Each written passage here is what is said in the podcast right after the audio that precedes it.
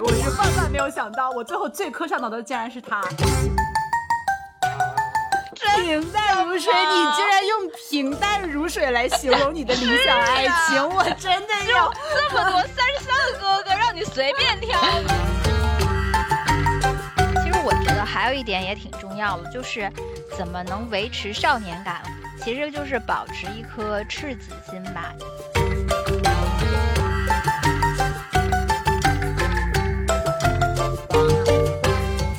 呃，大家好，欢迎收听新一期的科学小组，我是瑶，我是歪歪，我是大宝。哎，今天我们要磕的糖来自一部最近频上热搜的综艺节目《披荆斩棘的哥哥》。说实话，最开始定这个选题的时候，我是有一点拒绝的，因为我特别担心的就是，不仅没磕出糖来，还看出工伤，你知道吧？就是因为那个。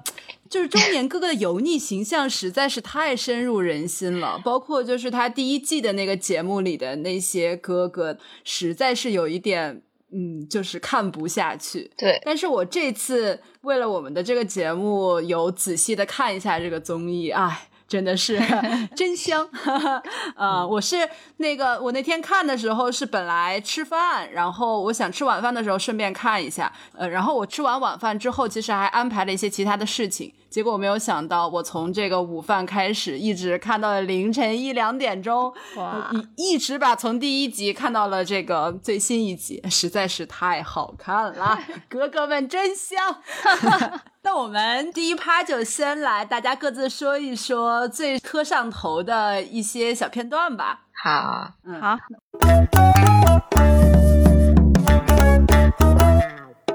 那我先说吧。说到你不是说上热搜嘛？最上我上头的就是之前热搜爆掉的那个，就是李承铉唱他的那个，哎，叫什么？飞上天是吗？天上飞，天 天上飞。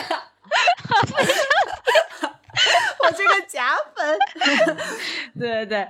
就李承铉的那个 cut 超级帅，就是感觉他跟哥哥的这些歌的形象都不一样。就是之前哥哥们的形象，我觉得多少还有一点延续之前姐姐那种女团的那种感觉，然后有一点就是那种团舞的那种感觉。但这个李承铉这个完全是另一种风格，就是那种暗黑系的那种感觉。我觉得哇塞，太酷了吧！就从来没有见到这种就是舞台风格，而且他的那种形象也特别符合，就是他本。本身又特别瘦，然后棱角分明，然后这个颧骨这个地方还有点凹陷，然后再加上他的那个妆，就是暗黑系的那种妆，然后整个后面背景都是黑的，就是有一种邪魅狂狷的那种感觉。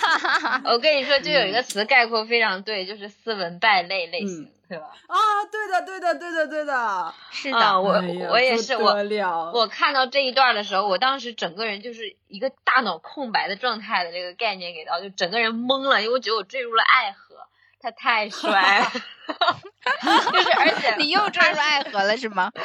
而且你知道吗？他是属于是那种我从小到大一眼就会相中的那种风格，就是看起来你喜欢的是这种风格，对对对。渣男暗黑风，对，而且他当时那个说话的时候那几个镜头，他不是戴一个眼镜嘛，然后眉毛稍微一挑，他的那个的确他那个棱角太好看了，然后头发就是那么散乱的，然后慢慢在那，然后他整个人一个就是浪子的概念给到我，当时看到就天呐，简直了，这他他他是谁的老公？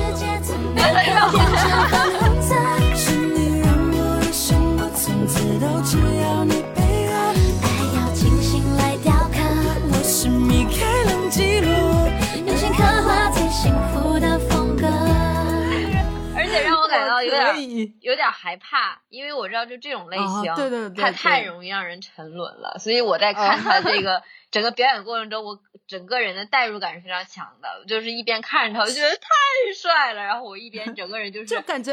李承铉有一种疯批美人公的感觉，对他在那个那个第一个出舞台的确那种感觉，而且大家这么多年一直都把他当成是戚薇老公在看嘛，他也没有什么事业，基本上他们家就是女主外男主内，他基本上都是在家带孩子，然后头一次终于事业开始上线，然后结果很反差还蛮大的，对，而且业务还搞得这么好，他声音真的很好。好听。但是你们不觉得，就是他后面的表现跟他出舞台其实反差也蛮大的吗？就是后面他还是感觉有点软，就是呃挺温柔的那种感觉啊。所以他就离他本质蛮理想的，跟那个舞台上完全不一样的形象。对，是的，哇，特别适合演救赎文，你不觉得这种就是一开始的时候是一种暗黑疯批美人公的感觉，然后经过这个。生活的这个洗礼，然后爱上了一个能够让他洗为他洗手做羹汤的人，然后突然就变得温柔，然后形象一个转变，哇，感觉一个小作文都要出来了。而且我当时有看到，就是算上热搜的一个大家都看到的一个片段，就是他跟他女儿在一块儿的生活片段。哦，Lucky 啊，我觉得他就是在舞台上那么。鬼魅，然后在在下台下却是有那么温柔的一面，他超有耐心，还有礼貌。自己本人其实是那种很善良，然后很为家庭奉献。包括他自己在讨论，就是亲子教育之中，就是因为我们之前都在讨论什么父爱缺位啊，但是他自己在聊说他自己在带孩子的时候，他其实有很多意义的情绪，然后还很理解、很感谢他的老婆对于两个人家庭的奉献。我觉得他他真超棒。就感觉嗯，又可以让你青春心萌动，然后又可以好好过日子的。对，但我还是更喜欢他在舞台那一面。我现在也看到，我都不太敢来回看，而且我就喜欢他，就是戴着眼镜痞痞的那个时候。后面的舞台就有的时候，就是他在底下，就是会有一些采访的片段嘛，我都会就是表情都会很平静。过啊，对对对，是的，是的，嗯。对啊，就这个综艺里面，好多人他的那个人设其实都特别的反差。嗯，就我觉得还有一个人特别明显，就是暴龙言承旭。对对对，是完，他是完全跟他道明寺的形象一百八十度的反转。真的真的，这个人是我都惊呆了。因为其实说实话，我对他的印象就只有道明寺那一个，就深入人心的经典形象。而且他演的那么生动到位，就让我感觉他现现实中应该也是一个蛮火爆，就是蛮霸气的人，哇！不知道为什么他在这里就是一个软妹，然后多 愁善感，真的是。我本来以为他至少没有那么爆，但是是一个那种特别阳光活泼的那种形象，结果没有想到，哇塞，在节目中是说话小声小气的，然后特别容易紧张，然后特别的。那种感情好细腻啊，然后想的对，就特别有那种台妹的感觉，然后还嗲嗲的，然后还特别依赖张云龙，就是那种感觉。我跟张云龙的 CP 真的太好磕了，是的，是的，我的妈，绝配！虽然也有人在底下留言说什么人工糖精磕不动，但是我觉得不人工啊，我觉得你做不出，很自然啊，你你不说那些话，你做不出那些举动，他也剪。不出来呀，对啊啊，就这超宠溺的，而且就是张游伦完全就是那种年下小狼狗的感觉，就就特别宠溺，然后之前他们不是，对对对，超级直球，就是之前他们选队友的那一趴不是。因为那个言承旭有点慢吞吞，然后就没有选到很好的理想的队友吧。然后那个张云龙特别逗，说：“哎呀，都怪他讲话也慢吞吞，干什么都慢吞吞。”他就特别好笑，就又是抱怨，但是又有一种宠溺。哎呀，有什么办法呢？自己的人还不要自己宠的那种感觉。是的，是的，是的。然后 可上头。包括他们自己在台上讲话呀什么的，然后我也感觉张云龙有一点刻意，就说那个最近都一直在找言承旭，然后我是觉得他这个回答是有一些刻意的，就感觉有一点在炒 CP。但问题是言承旭听了之后一脸娇羞，他完全没有那种 好像啊有点反感，然后不想跟你套近乎那种感觉。对对对对对，季节营业，很享受，然后还很羞涩，嗯，矜持的那种，哎。喜欢谁？我喜欢你。我呀。对。因为我是你，我是你粉丝。你知道我喜欢谁吗？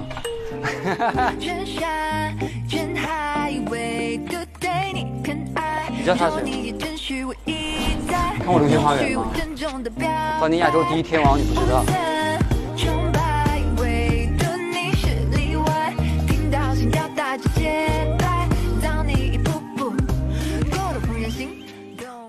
还有一个就是我也挺磕的，就是我是万万没有想到，我最后最磕上脑的竟然是他，就是卓哥，对对对，我真的我一人血书求他能够到最后一集，因为真的他有他的画面太好笑了。是是，我觉得他承包了九百分之九十九的笑点，就其他可能有矛盾点，有什么有大团圆什么那种，他就是纯笑点。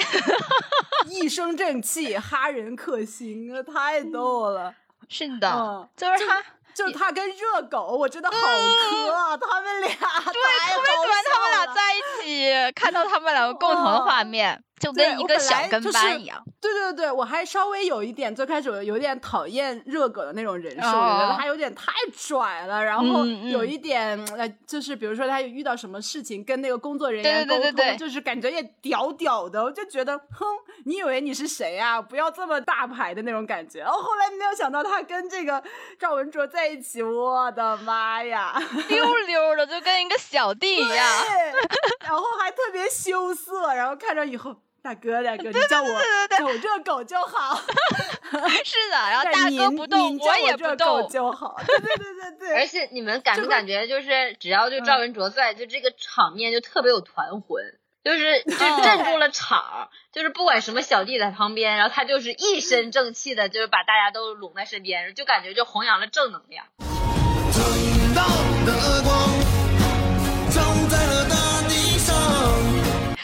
且就是他们搞嘻哈的那种，本身就有一点儿不能说高高在上吧，但是感觉很有骄傲的那种样子。然后像赵文卓，他其实不太懂这些娱乐圈的好多事情嘛。然后有时候，比如他们聊到一些嘻哈或这这些方面的这个内容，然后赵文卓就不太懂，然后就会问出一些看起来有点蠢蠢的问题。但是就是这种问题，如果是其他人一般问，感觉就会让这些搞嘻哈的这些人就。哼，这人啥都是不懂，傻逼的那感觉。但是卓是完全不是，就大家都会说，就说哦，对对对对对，你说的没错。然后就说哦，我们是街道办事处。而且对对对，你们记得吗？赵文卓还哭了，真没想到铁汉柔情，就是。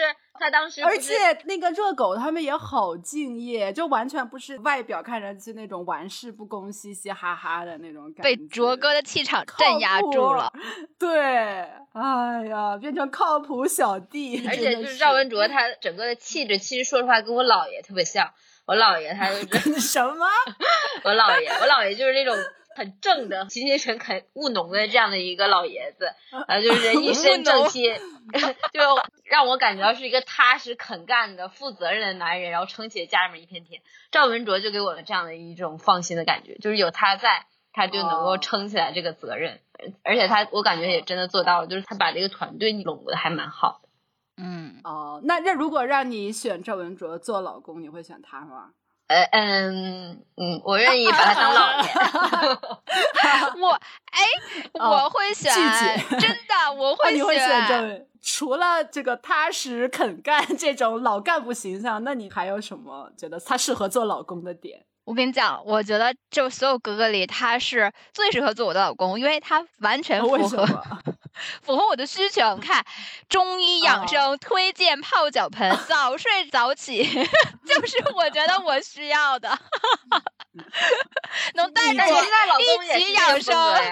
对我老公的这种风格，带着我一起养生，一起健身，然后维护一个好的作息和身体。嗯，哇哇，你们你真的就感觉是。一个姥姥，一个姥爷，你俩都是正道的光，对，啊好养生啊！那就是除了他这种生活作息，在性格上或者其他，有没有觉得有什么闪光点，让你觉得可以当他让他当老公？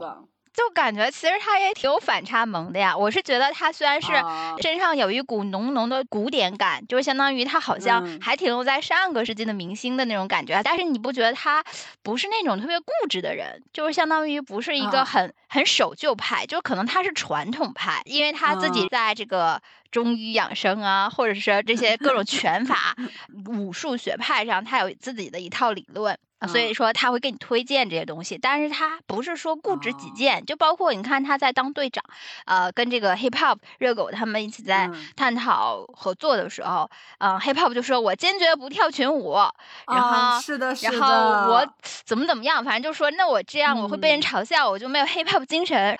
但是他就完全没有就否定说啊你们怎么能这样，一点都不合作，而是说嗯理解哦我我对，然后而且他整个过程中就是大家在争吵，就是他都不说话，就拿个那个保温杯机在喝，然后最后感觉一锤定音说我觉得这样。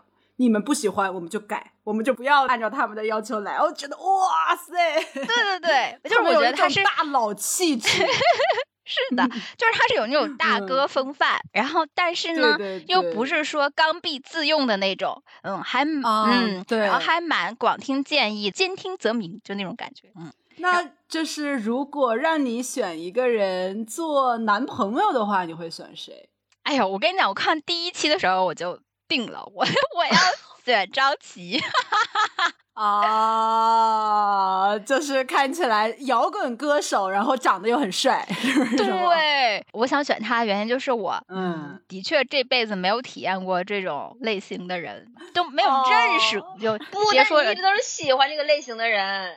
就我没有认识过，就我现实中从来没有见到过这种人，顶多就是在虚拟的情况下，就是明星，就相当于远观视角看一看，都是在沉浸在虚拟中。然后，并且呢，我在现实中还也算是一个比较规避风险的类型。我知道这种人不适合我，对，就所以说我从来也不会去触碰这个领域。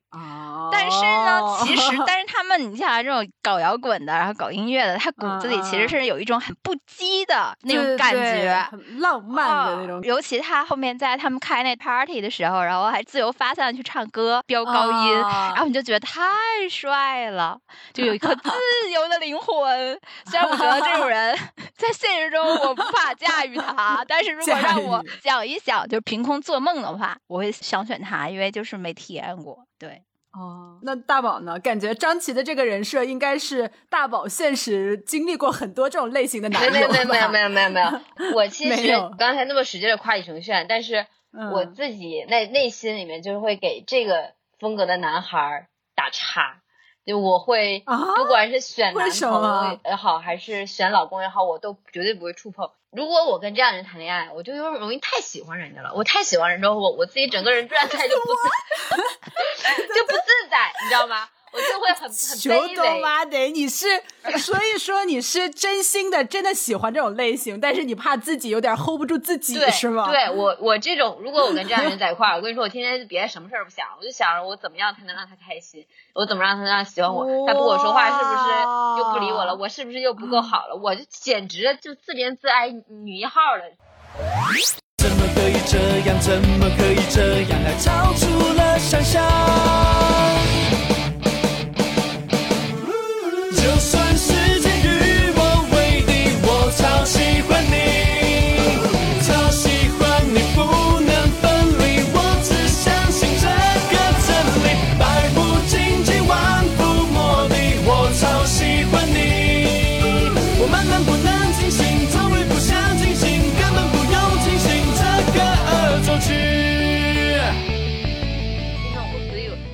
类型的男生太容易让我觉得非常没有安全感。就算他本身的私下里的人品非常善良的也好，但是因为他个人魅力实在太强了，所以我会敬而远之。我不是说我老公不好的意思，就是我老公非常完美。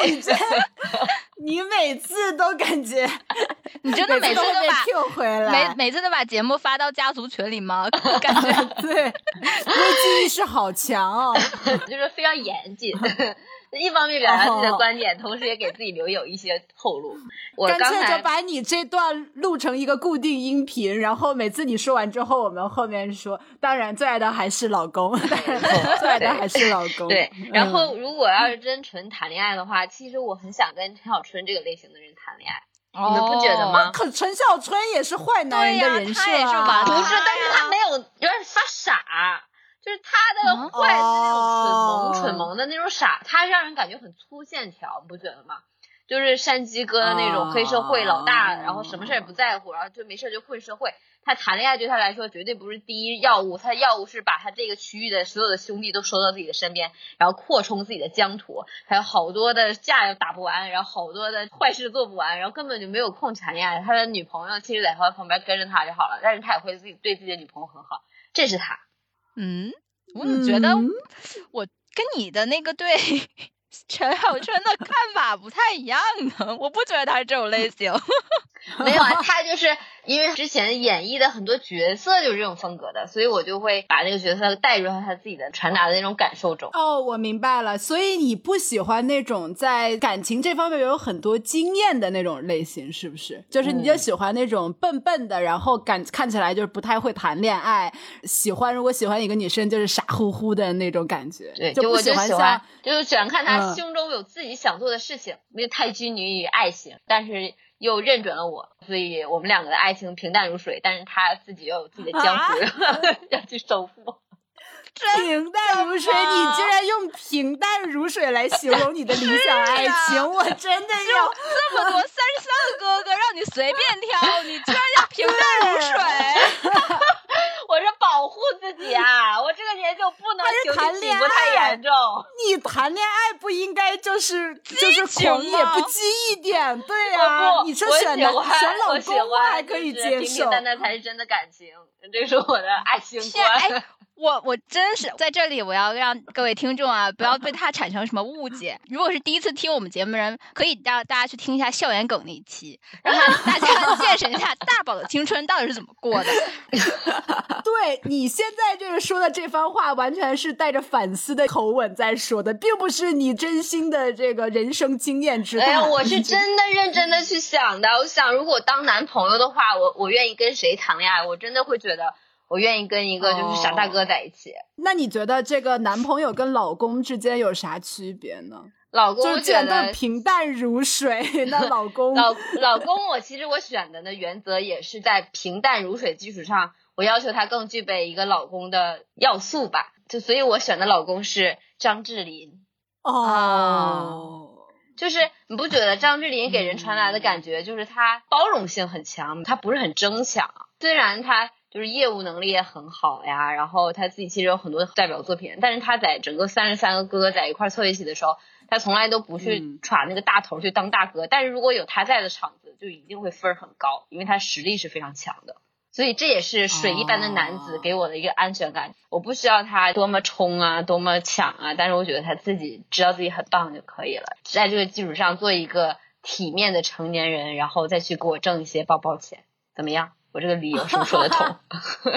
嗯嗯，是吧？这个你们就表示肯定。你们是颜值取胜吗？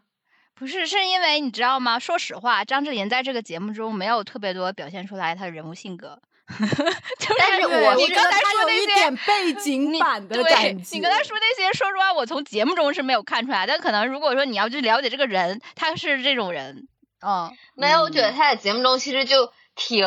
就是我觉得有点随大溜，你不觉得吗？就是感觉他就是完全 对，没什么存在感。就大家说这个就好好好好好，对。但是他其实不是，他是在那个哥哥的那个他们第二场公演的时候，他其实很有想法的。他就属于是军师那个角色，说了很多建设的意见。他因为他不是一个歌手嘛，然后也是很认真的在分享自己的意见，然后也很沉着、很淡定，然后在表演的过程中也没有在争 C 位，但是有他在的地方。也不能说闪着光吧，就也还不错。哦，就是有一种 幕后角色的那种感觉。我发现了，他就是喜欢拿，他就喜欢 拿。你看他这两个角色，其实对吧？你看张智霖就特别赤裸裸的那个男二角色。嗯，我会关注他，我会关注他。我而且我会关注他在什么场景呢？就是在大家都闹哄哄的时候，他在一旁微笑的时候，我就会。看他一眼，我觉得哇，真不错。你都看的这么细致，对呀，那戳中你了。嗯，说实话，我没有怎么关注他。就我第 三期稍微有一点爬墙，还是因为张晋。我在第三期 get 到他的帅点。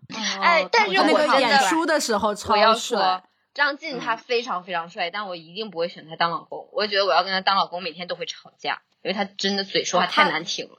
哦，毒蛇是吧？嗯，对，而且他他是那种其实还蛮直男的，就是他的有一些想法还自己的观点挺鲜明的。但是他虽然会听别人的意见，然后去改变什么的，但是他自己骨子上的那个直男的根基还是很牢固。哦，对，我也是。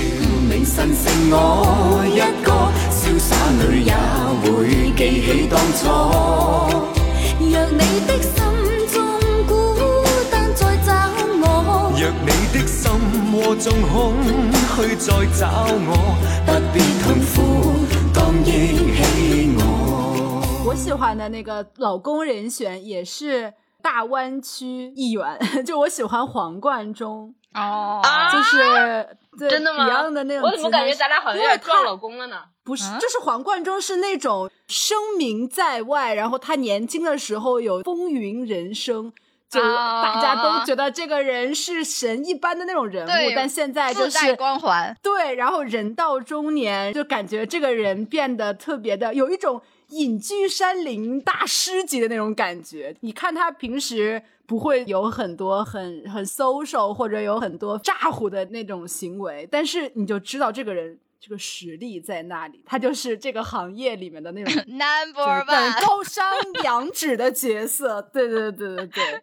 而且他就是你感觉轻易不说话，然后一说话就别人就是想特别认真的听他你说，然后就是感觉就想接受他的教导，感觉他有一种特别沉稳，这个人对对对沉稳，然后说起来的话很有智慧 的那种感觉，但是内心中同时他又有一颗非常那个浪漫，然后又非常。感性的这种心，他不要在外在表现的特别咋呼。啊，然后就就像李承铉的演出的那种，就这个人别人都知道好酷好帅，就不要那种，就就别人看不出来这个人帅，但是我知道，嗯，他是一个特别厉害。你发现了吗？咱们选老公还都有点保守，怎么就怕自己老公被抢走，还是怎么的呢？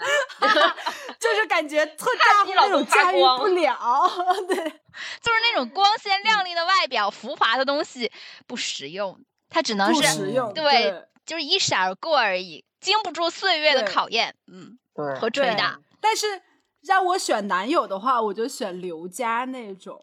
就刘佳，他也是属于你一看这个人就阳光朝气，特别有正能量的那种形象。对对，这个我也是，我我也是，我发现他了，我觉得他真的很好。对。对他其实长相也就很很憨憨厚厚，对一般般，对对对，不是特别那种酷帅的那种长相，对，但是你就看这个人是一个正经人儿，嗯，对，而且内心特别有一种劲儿。就是想要向上的那种劲儿，有的时候就感觉自己到这个岁数啊，每天就是感觉有时候打不起精神来，丧丧的那种。特别希望有一个男朋友，自己每天就是能量满满、朝气蓬勃，然后每天叫着你，哎，我们一起干这个，我们一起干这个，然后就说，哎，这个特别好，我们一起动什么什么的，就是感觉他会能够把他的这些能量传递给你，让你每天感觉精力更 up up，就不会每天就感觉荡荡的那种。是的。这我跟你感觉是一样的啊！我觉得他特别阳光积极，而且他情商很高。我就觉得那个李想和林志炫 吵架那里，哎呦我的天呀，太有看点了。然后但是刘佳他就会说话比较委婉嘛，就委婉很多。对对。但是他也会能表达出自己意思，也会想争取，但是就不会像李想那么冲，然后那么发脾气，然后让人下不来台。对。嗯，他但是我感觉就是成熟男孩儿。因为他的年龄没有到，所以他不会一定有特别好的成绩。但是你让我感觉到，就是他自己整个性格是非常沉稳的，就不会让我感觉很急功近利，嗯，就不会自己在那憋着使坏。他就是那种既来之则安之，咱们就好好努力，然后给了我就得到，然后得不到我也就好好去表现。而且他真的他的舞台就之前有那么多铺垫，他也没有太多表达争取什么。结果一张开嘴，哎呀，那个声音那个好听。哈哈哈哈哈！我当时哇，真是好听。是的，哎，他唱的真的不错，我我也是很惊艳的。对他才是那个舞者想要去挑战自我，然后让别人证明自己还能唱歌的那个人，但是他却就那么默默的，然后我就觉得这真不错。嗯，等着别人发现他。是的，然后对比就理想还破音了。然后我当时就觉得好尴尬，前面都给他铺垫成哦，都给他铺垫成那样了，就是好像积极争取，终于争取到了自己的权利，然后最后还破脸了，对。对，而且主要是林志炫真的是开口跪，就是我觉得最开始网友厉害了，网友把他骂成那样，但是后来他真的那个节目一表演完，我都我特别能理解，我说嗯，这个节目其实就应该像他们设想那样，他 solo，然后钢伴。五班 就可以了。其实你们没有感觉吗？就是这个综艺会这么的出圈，很大一部分是因为它相比于之前我们头几年看的，就是中年男性的综艺来说，它的去油感做的特别强。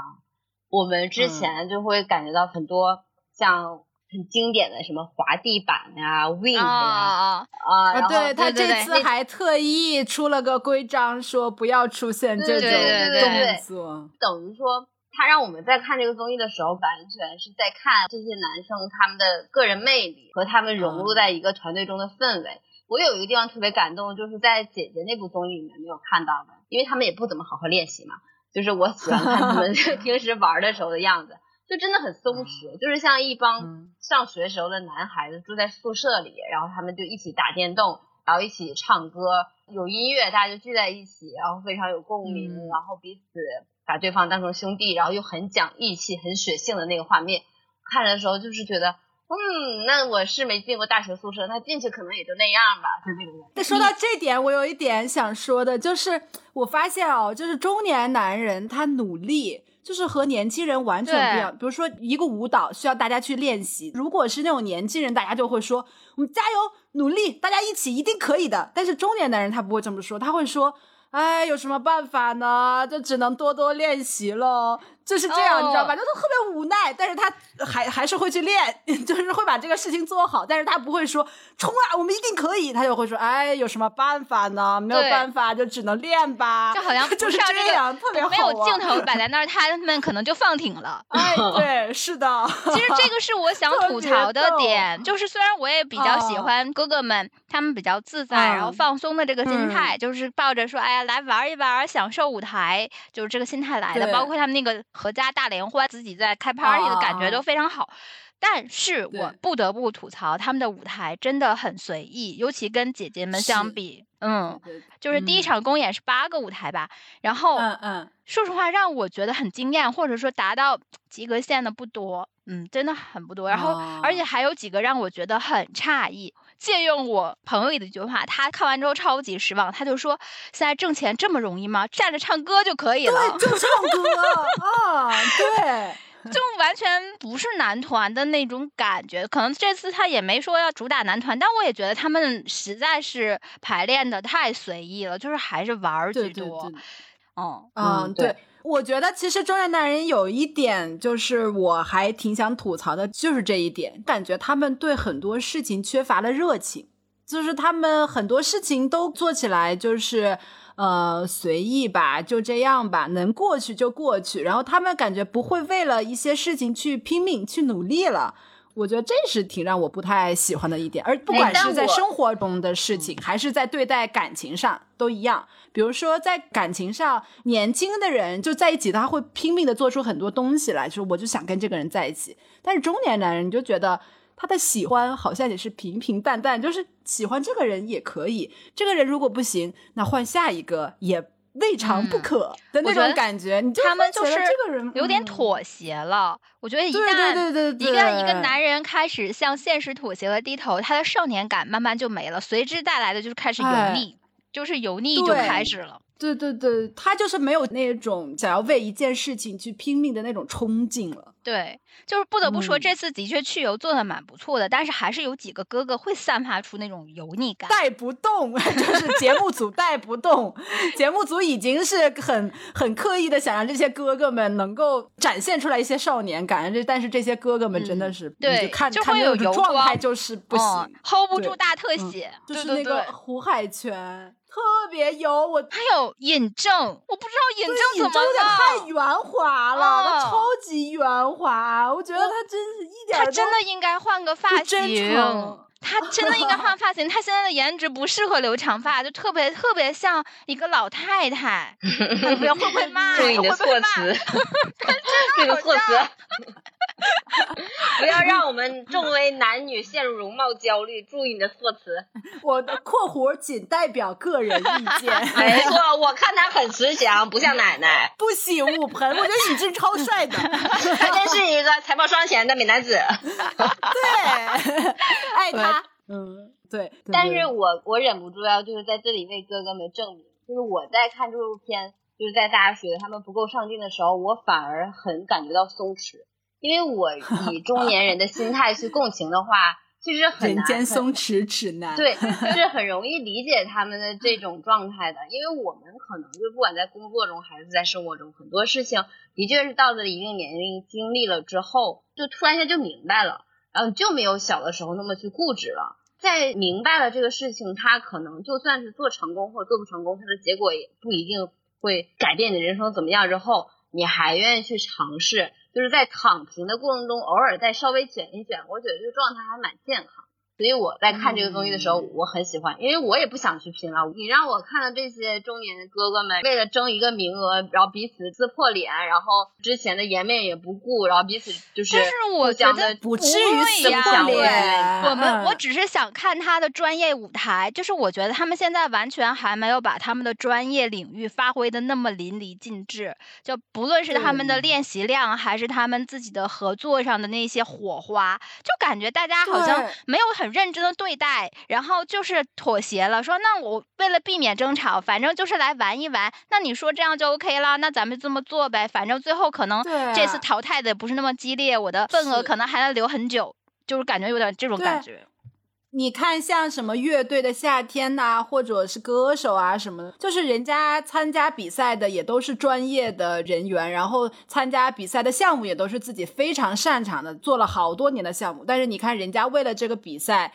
付出了多少练习？经常是一天要练习十几个小时，就是为了练这个一首歌，把各个方面的细节都做到极致。然后你看他们做的这些，老师一哎，我都做了这么多年啦，这个东西就就可以不用再去练习了，哪有这种讲法嘛？是吧？反正就希望他们和姐姐的那种精神稍微中和一下。就姐姐有点太剑拔弩张了，然后他们有点太松散了，就感觉跟男人男女的差别真的。在节目上就可以 体现出来，这是九逼，对对对，嗯，但是他们人物个性还是蛮有魅力的，所以说还是会继续期待的追一下。而且我觉得这个节目总体来讲还是做的蛮好的，因为我今天正好看到了一个文章，他说的《披荆斩棘的哥哥》是给白幼瘦审美一个赤裸裸的打击。哦，嗯，他一个是告诉我们审美的多样性，然后另外一个也是传达说中年的哥哥们他们也可以不油，通过自律的生活、上进的积极的态度，然后来摆脱这种油腻感。这个我是觉得他传达的还是。爱恨几番，默默回望去，逝去感觉再拥抱，梦悠然。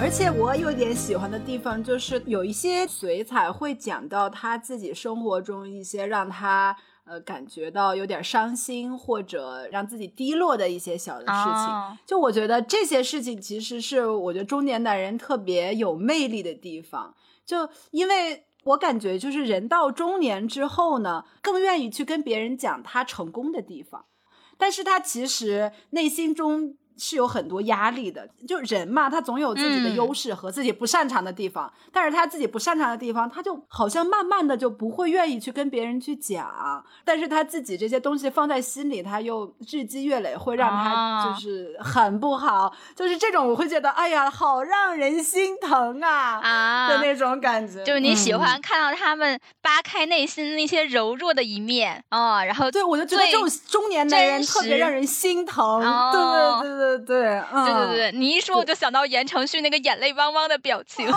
但言承旭还是属于情绪比较外露的。但我特别喜欢就是赵文卓，他那个有一段是他播放他家里对对对声音的那一段，他女儿给他加油。对他小女儿说话又奶声奶气的，然后你就觉得赵文卓哎呀就开始严肃的不得了。然后听到女儿讲话，哇，满脸都是好慈祥、好温柔，你就觉得哎呀，内心柔软的一面真的不得了。父亲。的那一面就出来了，其实有点像真人秀一样，就把那明星接地气了。对对对，是的，是的，就是张爱玲不是写过一句话吗？说中年男人时常会觉得孤独，因为他一睁开眼睛，周围都是要依靠他的人，却没有他可以依靠的人。嗯，对，所以你就会想，如果我能作为他的依靠，然后让他在脆弱的时候能够跟我倾诉一下，我能帮助他，你对你就觉得啊。结语花 做到，原来你内心也是个小女人。没有，就看到这种人，特别想给他们发抱抱的表情，抱一抱没有关系。嗯，然后就告诉自己你要更强大，可以让他在脆弱的时候可以依靠你。嗯，我觉得我对中年男人魅力的理解就是谦虚。就是他一般其实蛮有生活阅历和经历的，就你刚说的，可能他有一些小成功的地方，但是。我特别不喜欢卖弄的男人，尤其你不觉得就是好多中年男人通病，就是特别喜欢给别人讲他过去的光辉故事。对，没错，经常就是说，哎，我年轻的时候，然后我怎么怎么样，我之前做过一个什么什么事儿，哎呦，跟我一样啊，谁关心你呀？我特别讨厌就这 种卖弄的人。我觉得可以一个前辈的心态，然后说给一些后辈一些经验。介绍，但是你不应该把这个故事的讲述中心放在自己身上，就是感觉你好像在借着传授经验的口在夸自己，这个我就对对特别不喜欢，而且这个就让我会觉得这个男人一点都没有内涵，然后很油腻。其实这个是我对他一个油腻感，就是很大的一个来源。而且我觉得还有一点就是，这些人他虽然在跟你传授经验，但是他其实是没有那种共情能力的，就是他并不能够体会到你感。情上的一些就是变化，然后但是他就只会告诉你道理，你这样要这样做，你要那样做。但其实我并不是想听你跟我讲道理，我就是想要你陪我一下，或者想要在感情上给我一些安慰。他们总是把这些事情搞得非常的就是无情 的那种感觉，公式化。对对对对，我要是这么说的话，我就想到了一个中年男性也被诟病，但是我算是认同的一个魅力点，就是自信。不管多么的普通，也很自信。这个，对，就是不管出了多么普通，但是却如此的自信。这句话虽然就是被 被男性同胞们骂上了热搜，但是我在这里呢，我就把这个这句话以及这个综艺所传达的男性的形象作为一个教育的展示。就是如果我们这些女性啊，也都能有他们那些自信，那我们真的就能做成更多的事情。就你就觉得我们很多时候我们的。女生对待自己的一些，不管是工作也好，或者生活中有一点小小的成就，更多是会觉得可能是机遇比较好，或者说看到自己的不足，对我的搭档比较好，或者说我的团队非常好，然后我在这过程过程中没有掉线。但是我觉得现在很多中年男生他们的一个特点，其实就是他们会觉得自己很自信，他很很敢输出，很敢表达自己的观点，然后也很敢，就像刚才说的教育别人。他们所传递的那种唯我独尊，也不能这么说，有点太负面。就是他们所传达的那种阳光的心态，就让人感觉到，就是嗯，这个是你觉得比较有魅力的点是吗？对，对我我觉得这个自信其实也是一个魅力的点，我们可以去从中学到的一个部分。哦，其实你要说这个自信的话，我突然想到有一点，就是比如说年轻的时候，比如两个人吵架什么的，男朋友大概率两个人这件事情要吵出个所以然来，就你说这个对，然后我说这个不对，为什么？然后为什么要这样？两个人要就是把这个事儿沟通清楚。但是很多时候，中年男人他遇到这种事，他好多时候他就是一副很宠溺的。嗯嗯，就感觉你在发脾气，然然后就会对对对，你说的对对，我下次就不怎么怎么样。就是在他的印象感觉中，这些事儿都不是什么大不了的事儿，所以他就是选择不去跟你争吵，让你把这个情绪发泄出去，然后这个事情他就记住了，然后后面就慢慢就会好。我就感觉他看事情的那个大小会分得很清楚，小事儿没关系，我不跟你争，然后这件事情你说怎么样，我们就怎么样去解决就好了。我觉得这个是还是挺好的一点。嗯，那毕竟是多少血泪史，那积累起来的经验。因为小事儿吵多少架，最后觉得干嘛呀？格局打开，对，格局打开。最好有生一日都爱下去，但谁人能将恋爱当做终生兴趣？生活其实只在找到个伴侣，面对现实，热恋很快变长流细水。可惜我不智或侥幸，对火花天生敏感。不过两只手拉得太紧，爱到过了界，那对爱人，同时亦最易变成一对敌人。也许相爱很难，就难在其实双方各有各寄望，怎么办？要单恋都难，受太大的礼会内疚，却也无力归还。也许不爱不难，突然未成佛升仙，前途暗淡。爱不爱都难，未快乐先有责任给予对方，面露欢颜，得到浪漫，又要有空间，其实我觉得还有一点也挺重要的，就是怎么能维持少年感，其实就是保持一颗赤子心吧。因为随着你从校园步入社会，你接触的人越来越多，然后你见识到的嗯。场面，还有你接触到的东西越来越多，你你不免就会就可能会见识到一些很冲击三观的事情。然后有些人嗯。可能他就会落入到一个圈子里，我觉得其实是一个怪圈，他可能是一嗯。些不太入流的价值观，但是可能因为那个环境还有那个圈子的人，已经慢慢的就是老带都新是这样啊，约定啊俗成的成为了有一套自己的处事规则。对然后对对对对但对，有些人习惯了，对对对，然后有些人他嗯就会觉得，那大家都这样，我也这样就好了。哎，啊，对对对，我觉得这个就是他丧失男人魅力的第一步。丧失男人魅力的第一步，哇，感觉突然有一种 警示名言的感觉。那如果让我们每个人用一个词来定义中年哥哥的魅力的话，你们会选什么词？危险，危险，危险，危险，危险！危险，危险。对，可以配上这首歌。危险危险危险危险危险！因为在刚才说到中年男性的魅力一个词概括的时候，我就想到危险。为什么？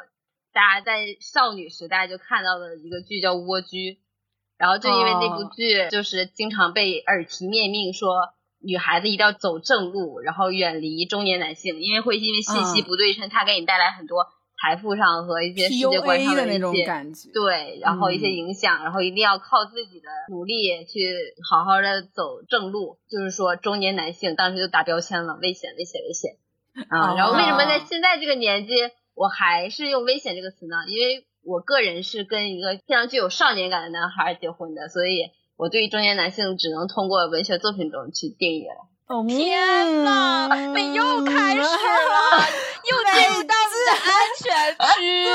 哎呀，哎又开始说给？亲戚朋友就是在我们们听了这个节。目 官宣之前啊，我可是特别愿意分享我的情感故事的。我现在自从我们节目官宣之后，我每期一定要用五分钟夸自己老公。我们给你的人设可不是这样，你可是啊情我感觉场你现在有浪子上升的人设，偶像包袱。对但是对，那如果我现在我不是说中年男性的魅力吧，我就是说中年男性给我的一个感觉，嗯其实我感觉很多时候是疲惫。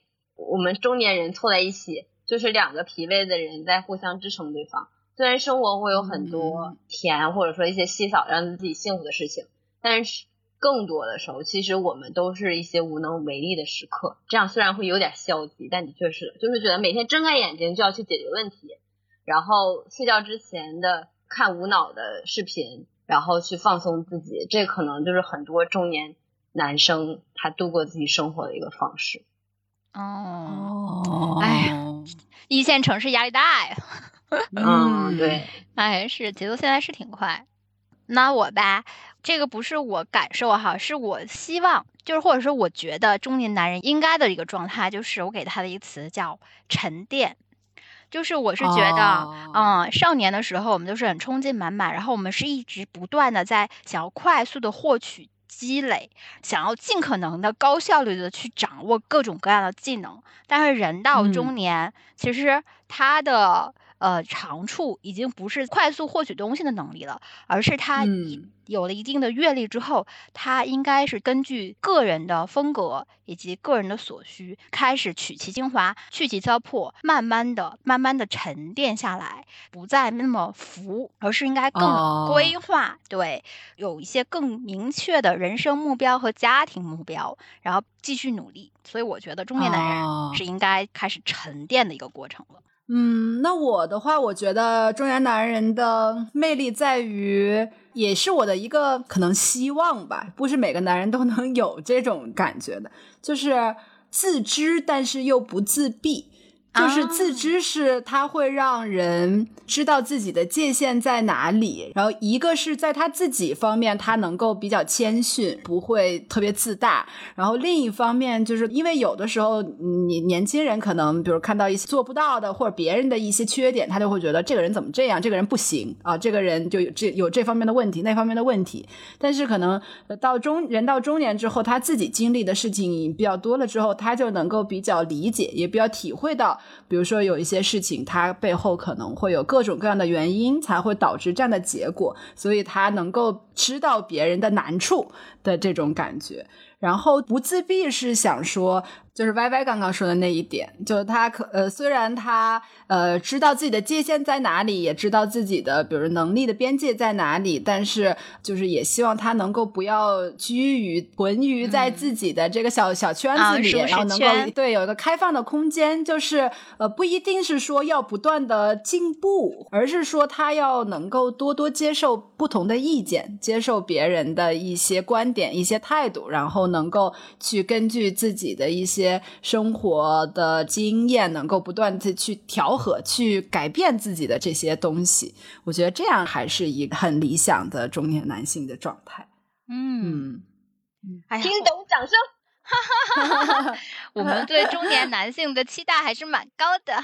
对，我觉得我们这期太有野心了，不仅是在那个哥哥里面选老公、选男朋友，要挑三拣四，然后还给他们一些人生对中年哥哥对人生指点，我们是不是有点太自以为是了？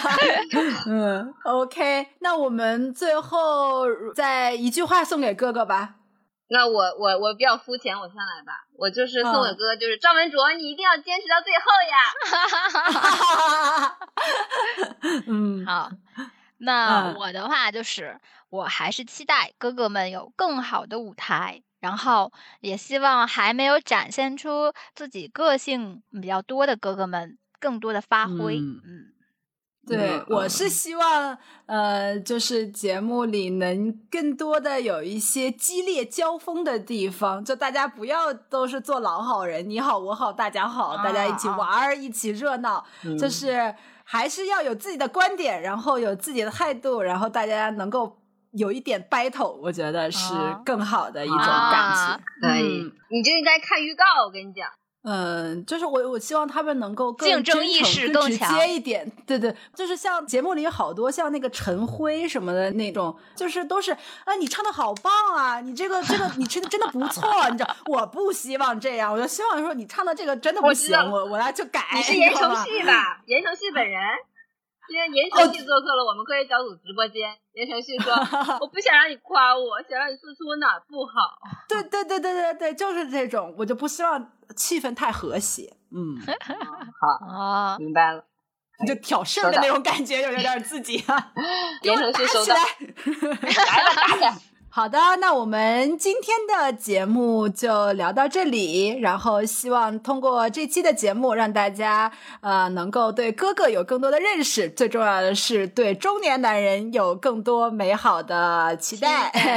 哎，希望我们以后能磕到更多的中年男人、中年男孩，野心十足。哎，我们不要叫科学小组了，我们叫找老公后援队。好的，好的，那我们最后再跟大家 说一句晚安。